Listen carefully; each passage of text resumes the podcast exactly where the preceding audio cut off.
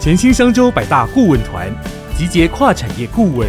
及时解答企业经营痛点，带您进化成最强关键人才。以下是来自商周百大顾问直播的精华内容。Hello，大家好，我是商业周刊主编苏雨婷。今天的主题讲的就是全球大缺工潮来袭，你要怎么去调整跟盘点你的人才策略？我们的商业周刊的封面故事就是在讲缺工海啸袭台这个题目，让你了解这个问题到底有多严重，它是怎么去影响各行各业。第一个是人力银行的调查，其实过去一年台湾的职缺数成长非常的惊人，有百分之二十四，但是履历数居然只成长了百分之一，是一个僧多粥少的一个情况。那第二个。员工退出率跟员工进入率来到了黄金交叉，也就是说，离开职场的人数是超越了加入职场的人数。第三个，在这个人才供需平衡的光谱上，你会看到中国跟印度，中国是人才供需平衡的状态，最左边是印度，是人才供给充沛的状态，但是台湾居然在人才供给赤字的末段班，所以你会看到过去一年来，科技业、传产业、服务业，大家都在喊。缺人啊，找不到员工啊，那这个问题到底该怎么解决？好，接下来呢，我们就来呃欢迎大家好久不见的，就是之前常常在百大顾问主持的我们的商周集团总经理朱继忠，欢迎继忠哥。好，谢谢雨婷。好，那我想我们今天特别来讨论的这个话题就是呃缺工潮。好，那这个缺工潮，你在面对这样的一个缺工潮的一个状况之下，那我们看到这已经是全世界的问题哈。从美国一直到台湾都出现了类似的问题。我们特别邀请啊台湾最大的这个会计师事务所勤业众信呃这个会计师事务所的这个柯志贤柯总裁啊 Jason，Jason 他现在已经在线上哈。那为什么特别邀请他哈？因为 Jason。这个去年一上任哈，就做了一件事哈，就是把他们的这个整个事务所的这个全体员工哈的基础薪资，我强调是基础薪资哈，不是每一年的例行的那个调薪，他是把他们的基础薪资平均加薪十五趴。各位，你有没有觉得有点羡慕呢？哈，这个老板哈，这个新新官上任，马上先帮员工加薪，先加十五趴再说。这个会计师是合伙制哈，那这个合伙制。他这个付出的代价是多少？是四亿台币。好，那我们就欢迎 Jason 啊来讲一下，他为何心心在滴血的这个付出四亿台币要帮员工加薪，他看到了什么样的一个趋势？他特别超前部署来做这件事。Jason 跟大家打个招呼好吗？好，呃，朱总理，还有我们线上的各位听众，大家好，我是 Jason。在请 Jason 来这个分享他为什么要这个加帮员工加薪之前，我们先来看一个我们今天做的一个调查哈。我们今天有问呃这个我们所有的 Line at 的我们的这个朋友哈，问说，哎，你的公司有加薪吗？这大概。就是有五十二点二 percent 说他们没有啊，这个蛮蛮遗憾的。我以为是应该超过五十趴，结果没有。他我们只有四十七点八趴的朋友说他们有有这个公司有加薪。那我们问他说你的加薪幅度够不够对抗通膨？结果大部分五十二点四说是不够对抗通膨。你自己的看法是怎么样？你对于这样的一个趋势，你的看法是怎么样？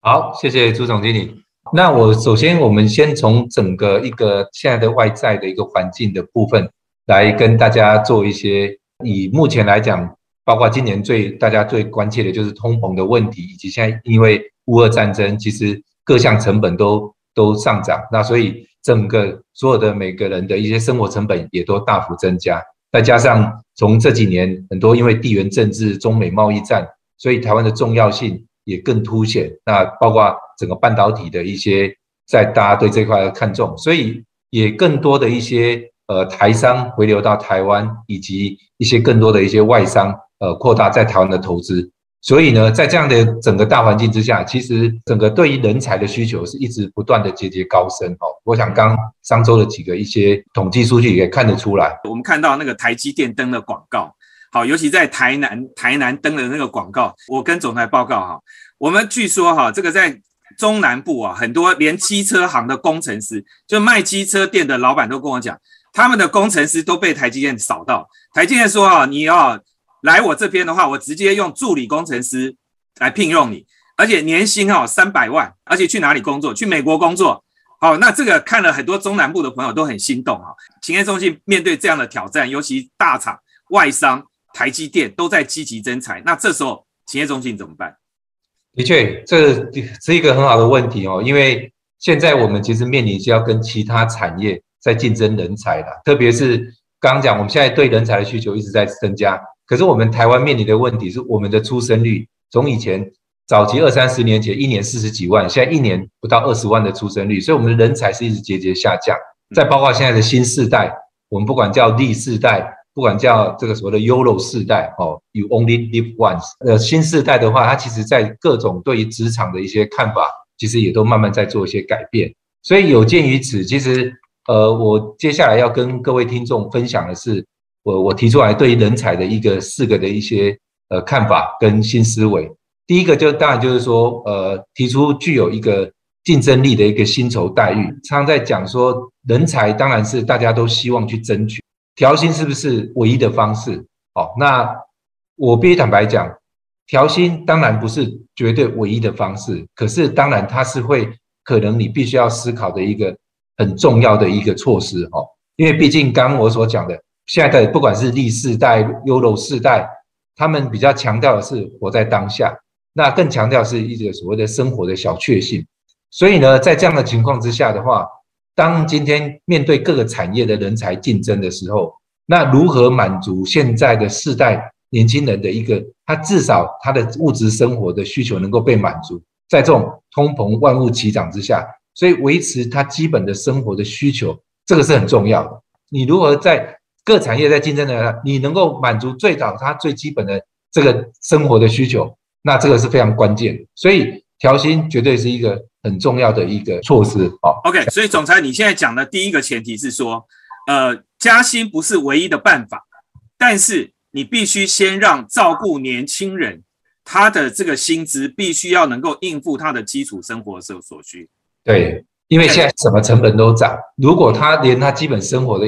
的满足都不够的话，那当然他就会寻寻求能够付付他更能够满足他生活需求的产业到那边去服务。OK，好，所以第一个，我想大家应该衡量的是说，你的公司年轻，特别是 Z 世代的员工，目前大概只有二十五岁左右的这些员工，他们的薪资，他拿到，如果你给他只有两万八的薪水，他要去应付他的基础生活所需，一定不够。所以我想，这个就是我们大家衡量的第一个标准。你公司有没有加薪，或你的薪水高低，你至少应该先看年轻的人的薪资是不是。呃，足够来应付他的基础的这个生活，好，这是第一点。这个勤业重信平均加薪百分之十五，哈，一年增加数亿，这个数亿其实简单说就是四亿啦。那我有跟总裁哈私下问过啊，Jason 私下告诉我，他说以他们会计师合合伙会计师哦，资深的合伙会计师哦，等于一年要少掉一台买宾士的钱了哈，要来支持他们公司的这些年轻的这些员工哈。哎，你这个好像是在平衡世代的差距哈。那这样的话，这些合伙会计师他们会答应吗？你当初做这件事是为了什么？然后，那你看到了什么样的一个背景？呃，的确，我想，呃，这是一个好问题哦。在台大会计系，去年总共一年的毕业生有一百二十位，那只有十八位进入会计师事务所这个行业。那这个是一个蛮跟过去往年蛮不一样的，因为过去如果念会计的，大部分可能一半以上。都会进入会计师事务所去做历练，那这里面已经很显然，就是刚讲的，因为在人才竞争上面，针对一些好的优秀人才，他其实有更多选择。所以以我们会计师行业来讲的话，如果我们不是对于一些社会新鲜人，他的一个总薪酬待遇或是各方面的条件、工作环境不是他第一首选的话，那我们会计师最重要是人，我们是靠人在提供服务。如果这样的人才是不够的，那当然也会影响后面我们的整个的相关的服务。跟我们也更难去产生相关的一些收入啊，跟一些相关的一些成长，哦，所以这是一个非常关键的问题。虽然呃短期来看，我们呃增加了数亿的这样的一个人事的支出费用，不过这个部分对我们来讲，其实更重要的是，我们要从长期来看的话，这个是对未来人才的一个投资，因为有人才会有未来的业务，才有未来的成长，才会有未来的一些机会，哦，所以这个是非常重要，也是我。呃，花时间去说服我们，呃，多数的这样的一个 partner，大家的一个一个看法。那当然，我想我很谢谢我们的合伙人都愿意支持大家一起来投资人才。同时呢，我要强调说，我们这一次呃调薪真的如同刚呃朱总经理所讲，我们是调基本薪资，也就是说从他的底薪是整个是垫高的，哦，而不是透过所谓的发 bonus 的方式。那当然这也是因应新时代人才的一个需求，他要看到是他在每个月能够有多少的 cash inflow，哦，他能够扎扎实实能够感受到他每个月可以领的薪水。你说一年后再给你 bonus，再给你一些奖励，有时候他觉得太遥远，好，那也不是那么明确具体，啊，所以这个部分来讲的话，呃，这是我们在这个部分呃提出来第一个就是说，为什么我们第一个要考虑的是应该要透过调薪加薪来吸引跟留住好的人才。那您刚才讲这个基础薪资，我再给大家一个一个一个补充哈，就是调基础薪资的意思就是说，这些员工他未来的退休金的提拨也会基数也会看着增加，所以他不只是照顾他。当年当月的月薪，他从月薪开始调升，他包括他未来这个员工的整个职场的他的劳工退退休金也都增加，对一个员工增加一万块，他事实上是增加可能是一万六，因为还有六千块的其实后面的薪资，所以对公司来讲，他其实负担是蛮沉重，所以这个我们必须给 Jason 一个掌声哈，就是真是这个。有良心的老板啊，这有良心的老板。那期待我们有更多的朋友哦，都变成有良心的老板。好，那我们请 Jason 继续分享。好，谢谢。呃，第二个部分来讲，就是说，呃，我想提供多元的一个弹性的这个工作模式，这个是未来在整个人才发展的一个很重要的一个新的思维哈。我们现在在推动的一些事情哦，给各位呃听众做一些参考。第一个就是当然。呃，现在大家很多常听到的所谓的 hybrid working model 混合工作模式，所谓的混合工作模式，以我们会计师这个服务业来讲的话，未来我们的同仁他的工作服务场域包括几个地方，包括他可以在办公室，他可以在自己的家里，也可以在客户那边，哦，所以它是一个混合的一个弹性的一个工作的模式。那因应呃同仁的一个可能的一些需求，在不影响工作的一些。呃的一些成的效率跟结果之下，那让同仁有一个更多多的一些弹性哦，能够来来来参与这样的一些工作的一些执行。特别是呃，从最近的一些 LinkedIn 的一些呃调查里面也可以看到，在现在求职者里面，其实增加了十二 percent 是强调所谓的工作弹性，以及增加了七点三 percent 是更强调有一些包容性、多元性的一些工作模式。所以看得出来，这是现在是年轻人非常看重的一个。未来的工作的一个模式。第二个部分来讲，就是说弹性服装政策。大家知道，其实会计师大家看到都是比较呃穿西装啊，然后哎非常的专业这样。那当然这也是我们当在服务客户，在跟客户开大家维持这样的一个专业的形象。可是如果在办公室没有到客户那边或是呃开会的话，外勤的话，那当然我想因应现在新时代，我们也推动所谓的弹性的一个服装政策。哦，那。可能是礼拜五或是年假前一天，让同仁有更多的一些呃弹性，可以穿着一些便服或球鞋哦。因为我想现在的年轻人更强调是他们喜欢穿球鞋，而不是喜欢穿皮鞋哦。那第三个部分就是增加有薪假的部分哦。只要同仁的生日，他在工作上许可下，他可以呃提出一个有薪的一个生日假哦。所以生日可以放假？哎，对，还公司还付薪水啊？对，哦哟，好，这个厉害哦。哎，你你这个提出来，你这个会不会让四大会计师事务所还有其他企业都开始有点紧张啊？每每每个每个同事的生日都可以放假。其实这个部分我们已经推动好几年了，哦，所以这个部分其实除了有薪假以外，那当然像我们国外的美国跟我们加拿大的的的 Deloitte，他们甚至也呃提出了说，哎，增加了试着增加几天的有薪假的话，结果目前呃针对他们去年的一个。呃，一个一个实验的结果，其实，呃，除了获得超过八成以上的员工的一个正面的回响，那其实就整个它的生产力跟它相关的营运，其实并没有因此而下降哦。所以这个是也带来一个很正面的一个讯息，也作为我们相关的会员所的一个未来在一些人事呃人才的培养的政策上的一个很好的参考。那另外第四个部分就是共享员工的部分，当然这个部分就是因为有限的能力之下，如何让人力更有效的运用哦，那包括。像我们事务所内部的话，跨部门之间，因为有一些服务的忙季、淡季，那淡旺季之间，可不可以各部门之间，如果在一些业务专长上面许可之下，能够相互做一些资源，让人力有更充分的一个运用？呃，有一个很好的例子，就包括像谢尔顿，他可能也是有他，因为过去在疫情，或是他也有他一些明显的旅游淡旺季的时候，他的内部的这些可能做一些服务啊、清洁的这些同仁啊、员工。其实可以跟好事多的的做一些联盟，那把这样的能力可以安排在其他的一些企业里面，那共享这些员工，那其实也降低他的能力的成本负担，同时呢，也让一些找不到人的呢，他可以就近就有一些能力互相支应，所以这也是一个呃未来我想应该这样的趋势，呃是有这样的越来越多的一些。哎，那我插个话，那勤业重信有可能跟你的其他异业的呃这个企业去做这个员工的共享吗？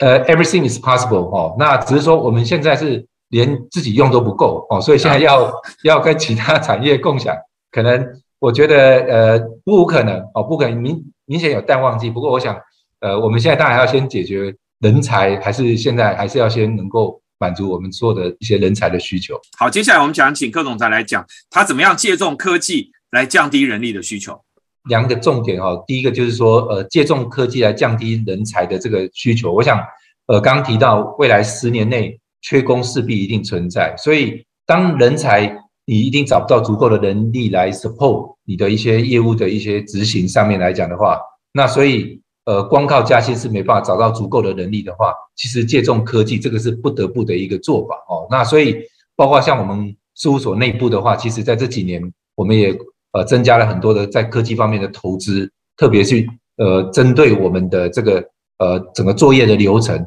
那我们也组成一个专门的 team，好，那针对这些我们整个工作的内容、工作的流程去做一些优化，做一些自动化，那尽量如果有些部分是可以透过应用 RPA 的技术，能够由透过呃机器人的一个方式来执行，那尽量就会用机器的方式来自动化，好，那能够降低这一块人力的一些需求。那同时呢，这里面很重要，就是说，把一些我们重新这一两年我们一直在检视，就是说如何把一些简单、重复性高的事物呢，交给机器人来执行。哦，那降低人力的需求，让人真的就是专注在哦，专心做好人适合做的一些事物上面。也就是说，在一些比较分析判断、具有附加价值的一些事物上面，哦，那把这项的一些工作转移到所谓的呃应用科技来协助人才不足这样的一个。的一个目前的挑战，好，那下一页。总裁，什么叫 RPA？你要不要解释一下？呃，RPA 就是 Robotic Process Automation，就是流程自动化，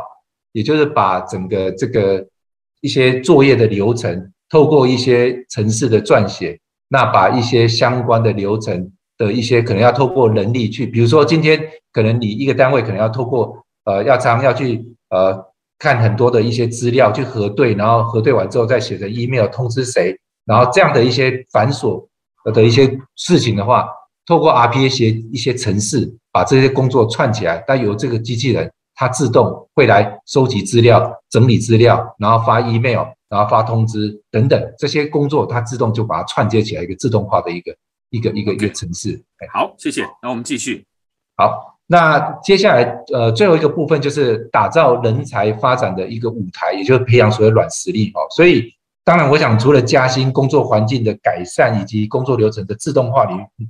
那因应新时代的一个人才的舞台，我想我们需要培养呃更多他的一个软实力，才能够吸引好的人才。那当然，在我们内部来讲的话，第一个就是我们呃会一直很强调培养这个新时代的一个数位化的能力，也就是说，包括你数据分析的能力。你如果运用一些新的数位化的平台，包括 SAP、Oracle、Salesforce 哦等等，那另外一点就是现在的年轻人非常重视强调所谓的国际化这样的一个历练的机会，所以我们内部其实也也一直希望扩充更多的一些海外工作的机会。哦，那现在因为疫情，其实我们除了过去的一个外派海外的话，我们现在也 create 所谓的 virtual mobility。也就是说，你人在台湾，可是你可以跟美国、跟澳洲的团队一起工作，所以你做是做海外的，跟国外的 team 一起工作。那可是你人是在台湾，就不用搬到澳洲、搬到美国去哦。所以我们也增加所谓的这 virtual mobility，让我们的人才有国际化的历练的机会。可是他可能就不用说呃劳师动众要搬到海外。除此之外呢，也培养所谓的沟通力、执行力、领导力，这所有透过的一些训练课程。来强化，这也是年轻人现在很看重的，而不是只是专业上或是一些有形的一些物质报酬而已。这些软实力也是他们非常看重啊。那当然，因应现在的一些人才属性，我们另外一个很重要的是，我们也在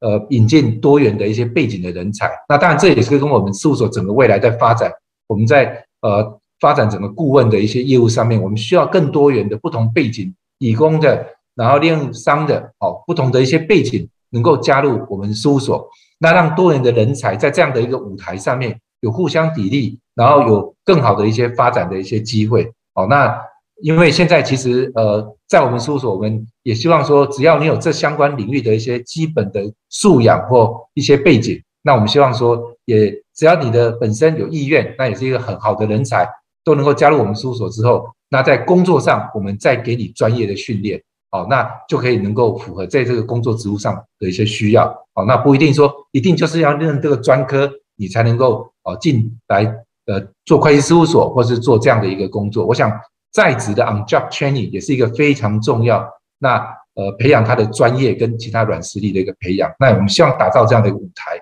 跟这样的一个机会。我一直在跟我们同仁一直在呃宣导我的一个观念哈。那这也是我自己创的一个所谓的人才飞轮效应。那我们都知道那个 Jim Collins 他在 A 到 A 加里面一直在强调所谓的呃飞轮效应哦。那飞轮效应开始推动是最辛苦的，一旦飞飞轮效应能够滚动之后，它的它的产生的动能跟它的效益是很大。那这个我要讲的一个概念就是说，其实人才是我们非常重要的一个资产。我们希望透过从提高员工的待遇跟福利，以及刚刚讲的运用科技自动化改善他现在的一些工作的困境以外，那通过这样的方式，我们希望能够呃降低对新人或人才的一个需求的数量。可是呢，我们要的是所谓的精兵。引进更优秀、高素质的人才，那其实这样的话，其实可以降低很多的一些出错或是一些服务品质低落的风险。我们都大家可能都有经验，找到一个不对的人，他可能做错的一些事情，或是做的不好，你在后面除错或是要去呃做一些调整，其实要花费更多的人力，花更多的成本。哦，所以你一开始就找对人，做对的事情，其实反而你省下后面很多的成本跟一些时间。那也因为有好的人才。那降低这些呃出错的一些风险，以及有好的服务表现跟对客户好的一些一些服务的话，那当然客户越满意，那你要调整你的服务工费，那当然也具有可能哦。那你当然就企业来讲，你这个利润就能够增加的话，那你一旦企业能够有获利，有更多的这样的一个能力来对好的人才能够来做加薪，然后呃来投资他们，那就会产生一个所谓的正向的一个循环。那这就我一直在强调所谓人才的飞轮效应。OK，所以就是对人才不是在讲 CP 值，而是要讲 TP 值，这个 Trust Premium。好，就是你要让他的让员工信任，让老板信任，让客户信任，然后因因此你就有 Premium，而不是一直在强说啊这个人便宜又好用。好，那所以我想我们对人才的这个看法应该要改变哈。好，那我想接下来我们就来回答大家的问题哦，来看一下哈，大家的提问非常踊跃哈。第一个问题哈，就是你刚才讲。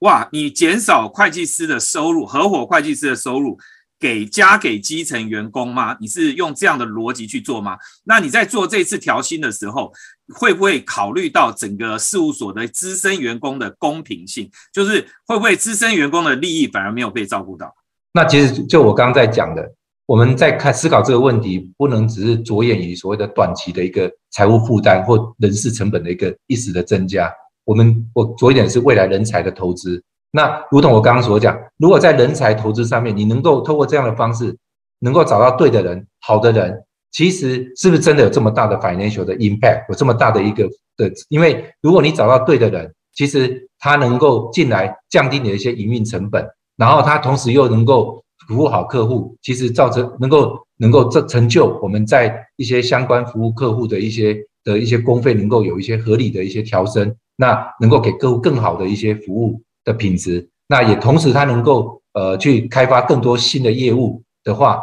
那其实呃这个正向的一个影响，以及说你现在负向的这个财务的负担，其实最终的结果是怎样？我想这也不是绝对从单纯看财务数字的来论断。好，那总而言之，我们呃我们是一个服务业，我们呃的产品就是靠人来服务，所以绝对一定是好的人才才是我们在这个产业。要能够呃维持最大最好的一块事务所，我们必须要根植在人才这一块的。那公平性呢？你怎么考？考虑公平性？但对每个人来讲的一些可能会有一些影响。那我就是为什么刚要谢谢我们全体的的 partner 合伙人，大家其实呃不会去计较这些，大家很愿意哦，能够呃为了事务所未来的长远发展，为了人才的培养跟投资，那大家呃愿意牺牲自己的一些短期的现在的这样的利益，能够成就事务所未来长远的发展以及更多的一些业务发展的机会。OK，好，那这边再来请教，就是说你们是单一薪俸吗，还是复式薪俸？哈，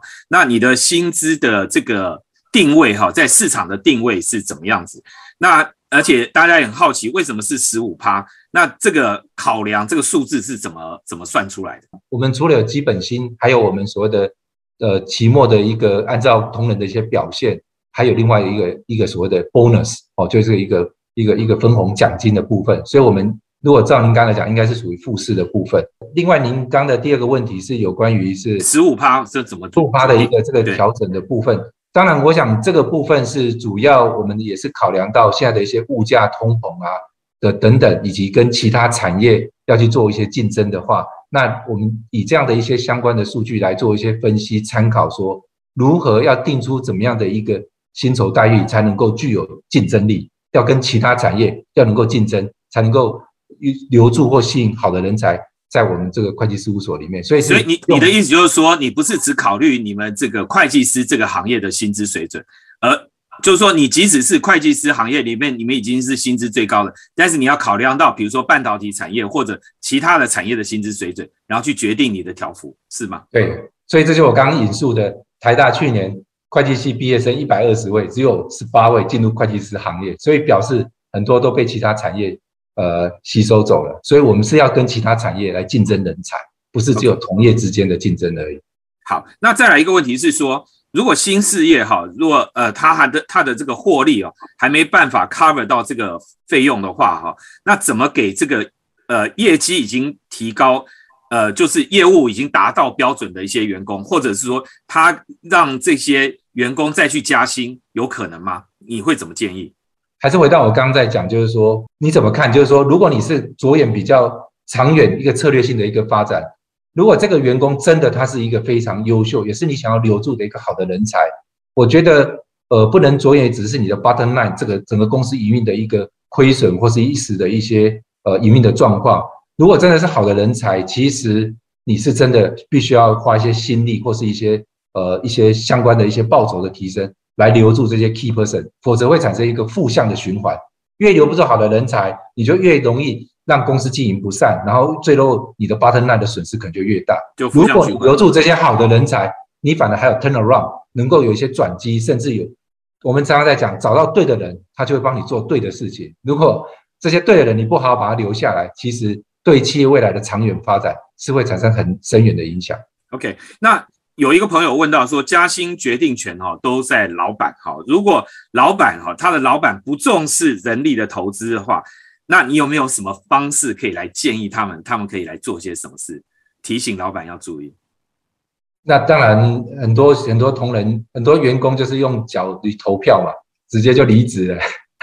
这个是最明显的。那当然，我觉得，当然站在很多的一些。呃，现代新时代的话，如果你真的你的投入、你的付出，那呃，可能你的呃，你的老板、你的主管，并没有因为某些因素没有看到，其实你应该也要勇于表达，哦，让他知道你对这个企业、对这个工作的一些付出跟贡献，让他能够体认你的价值，那跟你的一些给你合理的一些报酬，哦，那我想这个是年轻世代可以去思考，也应该勇于让让让人家了解你的。你的存在跟你的价值跟贡献，直接跟老板表达就对了。哎，这最直接啊。好，再来一个问题哈，你对零售业哈，因为零售业或者是很多的服务业，在疫情期间，他们其实有一些都受影响。那零售业可能是比如说线上线下竞争非常激烈，那你会建议这些行业他们怎么样去思考加薪的问题？那当然有一些可能是餐饮业啊，或是一些实体店。其实这一次的疫情，其实受到很大的一些影响，它营运可能都没办法进行。所以，呃，这个部分来讲，就以零售业来讲，当然我看还是要看它所处的一个业种哦。那当然，它受到这一次现在目前的一些影响挑战都不太一样。不过，现在可以看得出来，就是说，呃，人才的这种流动的流动性是越来越高哦，流动性越来越高。所以，当然以呃以零售业来讲的话。以现在来讲，我觉得呃一样，就任何一个企业，人才还是最重要的一个的资资资产哦。所以这加上现在人才它要流动的可能性是忠诚度是降低，流动性是更高。所以呃，可能你要让他在这个工作上觉得他能够学习到什么，能够有所一些成长或发挥的机会哦。除了有形的一些物质报酬的薪资待遇以外，能够让他在这一个。呃，这个这个所谓的连锁服务业里面，能够他也觉得说他是有发展，有一些学习、成长、发展的机会，这个也是一个我觉得要能够创造这样的一个工作的一个场域跟环境，也是非常重要的点。OK，好，那再接接下来问题哦，就是说你们会怎么协助让员工可以赋能，增加他的能力？那特别是比如说像现在 ESG 啊这些新兴的产业的知识，那你是不是会有设计一些特别的诱因，让员工？可以去参与在里面，然后留任的时间也可以拉长。的确，这个很好的问题哦。因为读文我刚在最后一部分讲，就是说现在人才他除了你说薪酬待遇，除了呃一些工作场域，最重要是他还希望他有在这个环境里面，他有一些发挥成长的机会。好，那这就是我想的，他希望他能够自我实现，能够有一些发展的机会。那所以这里面我们当然。我们事务所内部也，我刚刚也提到，我们针对某些新的一些议题或新的，当然本身我们会计事务所就很多的专业训练课程，可是针对一些软实力或是一些未来它必须要具备的一些，不管是 ESG，我们内部也鼓励哦很多的一些创新的提案的想法，然后诱发他们去思考一些好的一些 idea，然后也愿意去学习一些新的东西，我们也给一些补助哦。那那同时呢，也呃打造一个这样的一个环境，让他们能够。呃，愿意去学习新东西，那拥抱一些新的改变跟创新。好，那这边有一个朋友讲到说，他们公司有跟 Deploy 合作过，哈，就发现你们收费比一般顾问公司贵。他说，所以这样是不是就是因为你敢加薪的一个理由？哈，这个你你可以决定你要不要回答了，哈。那不过他想问你的是，二零二二到二零二三，你在异业结盟这方面，你有没有一些看法？有一些规划吗？呃，OK，第一个问题，当然我觉得。呃，台语叫叫“熊尼波喝悔”哈，那当然有时候好的东西、好的服务可能相对也会呃要稍微比较贵一点。那因为我们用的料都很实在哦，我们都是找最好的人才，那呃提供最好的服务哦，所以这个我们的成本相对也是比较高。那第二个部分来讲，就是说异业的一个结盟的一些考量，当然呃。我刚刚也提到，我们希望未来呃有更多的一些应用数位转型啊、ESG 等等，有发展更多的一些顾问业务啊等等。哦，那发展我们的一些 consulting 顾问，那未来有跟其他的一些不同行业之间有一些合作的机会，大家共同去发展一些业务或提供一些相关的一些服务给外界，这个东西我都是非常 open minded。OK，数位转型跟 ESG 了哈。那这边有问说，哎，你们有考虑跟医疗专业的人才加入你们的行列吗？其实我们都不排斥啊，因为现在其实像在 ESG 领域里面，我们就会网罗需要很多不同领域的呃的，因为 ESG 本身它的议题涵盖的面向就很广啊，所以有些不同业态的一些专业，那我想我们都是可以看看他的背景跟他的一些经验符合我们需要的，我觉得我们都是非常 open 也很 OK 乐意吸纳各种好的人才。好，再来一个问题哈，就是呃，你刚才讲到就是你要做这个流程自动化，好，那你是有专门的 team 在负责这件事吗？还是你会找外面的团队引进新的团队，或者跟外部的其他的顾问公司合作？这个部分来讲，因为对内部内部的流程呃的熟悉度跟了解以及一些问题，所以在内部上面我是做两件事。第一个，我们是有一个专门的团队在负责这一块的有关未来整个我们流程的优化跟自动化哦，专责有专门的人在负责这一块。第二个是我们内部也推动所谓的一个创新提案的计划，所谓的高手在民间，有针对我们的一些创新的想法、好的一些流程改造、优化的，也提出了一些呃一些建议。这一块大概我们都是内部的一些自发性来推动这件事情。那当然，如果里面有牵涉到牵涉到有些要流程改造，要牵涉到写程式啊，如果我们既有的 IT 的的现在的工程师的